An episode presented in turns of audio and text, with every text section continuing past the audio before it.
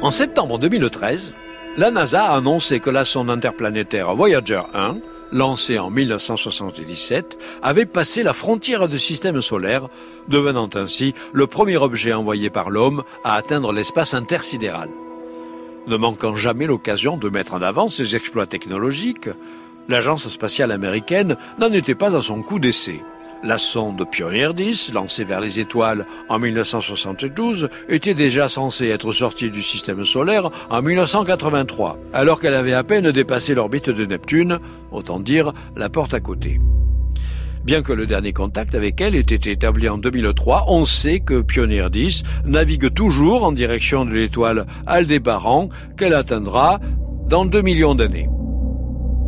Même son de cloche l'an dernier avec la sonde Voyager 2, qui après 41 ans de voyage, mais un peu à la traîne par rapport à sa sœur jumelle Voyager 1, a quand même fait son petit bonhomme de chemin, à savoir 18 milliards de kilomètres.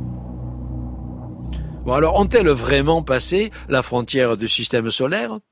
Et puis c'est quoi exactement cette frontière? Notre système solaire est composé d'une étoile, le Soleil, et de tout ce qui gravite autour de lui les planètes et leurs satellites, les astéroïdes, les corps glacés de la ceinture de Kuiper et les comètes, le gaz et les poussières interplanétaires. Sa frontière est difficile à cerner. Certains planétologues la définissent comme la zone où s'arrête le vent solaire, ce gaz chaud que notre étoile souffle dans l'espace et qui porte le champ magnétique solaire. La frontière de cette héliosphère est située 100 fois plus loin du Soleil que la Terre, soit 15 milliards de kilomètres. C'est pourquoi la NASA a annoncé en plus ou moins bonne foi que ses sondes Voyager 1 et 2 avaient quitté le système solaire. En réalité, elles n'ont fait que franchir la limite de l'héliosphère, autrement dit l'empire magnétique du Soleil. Et il est beaucoup plus pertinent de parler de frontières gravitationnelles. La force d'attraction gravitationnelle du Soleil décroissant en fonction du carré de la distance, elle devient très faible à longue portée, et l'on peut définir plus ou moins l'endroit où la force d'attraction d'une autre étoile va l'emporter sur celle du Soleil. On peut ainsi tracer, autour de chaque étoile, une zone d'influence gravitationnelle, un peu comme une cuvette dans laquelle les objets sont attirés vers elle plutôt que vers une autre. Pour le système solaire, cette zone s'étend jusqu'au bord extérieur du nuage de comètes lointaines, le nuage de Oort. Or, ce nuage est beaucoup plus lointain que la plus distante des planètes et que la limite du champ magnétique solaire. Il s'étend jusqu'à environ une année-lumière, soit 10 000 milliards de kilomètres. Un chiffre si grand qu'il ne nous parle plus. Imaginons alors un modèle à échelle réduite où le Soleil n'est plus qu'une bille de 1 cm. La Terre est un grain de sable, tournant à un mètre de distance. Neptune, une poussière à 40 mètres. La ceinture de Kuiper s'étend jusqu'à 55 mètres. L'héliosphère à 100 mètres.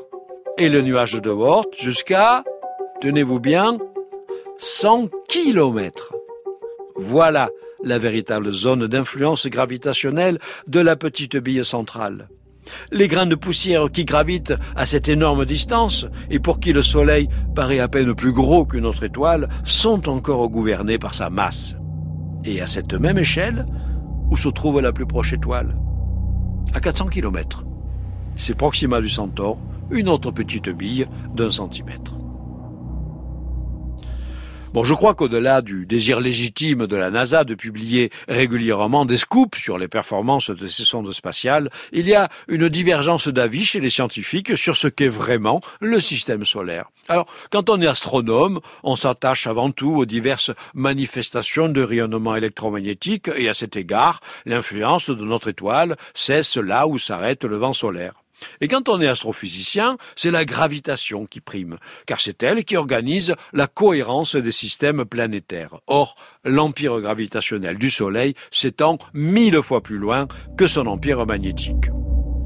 En attendant, Voyager 1 et 2 poursuivent leur route à environ 60 000 km heure de moyenne. Il leur faudra environ 30 000 ans pour traverser le nuage de Oort et quatre fois plus de temps pour aborder les parages de Proxima du Centaure. D'ici là, la NASA n'existera plus pour nous annoncer enfin la vraie bonne nouvelle. Les chroniques de l'espace, Jean-Pierre Luminet, réalisation Christophe Imbert et c'est à retrouver en podcast sur franceinter.fr.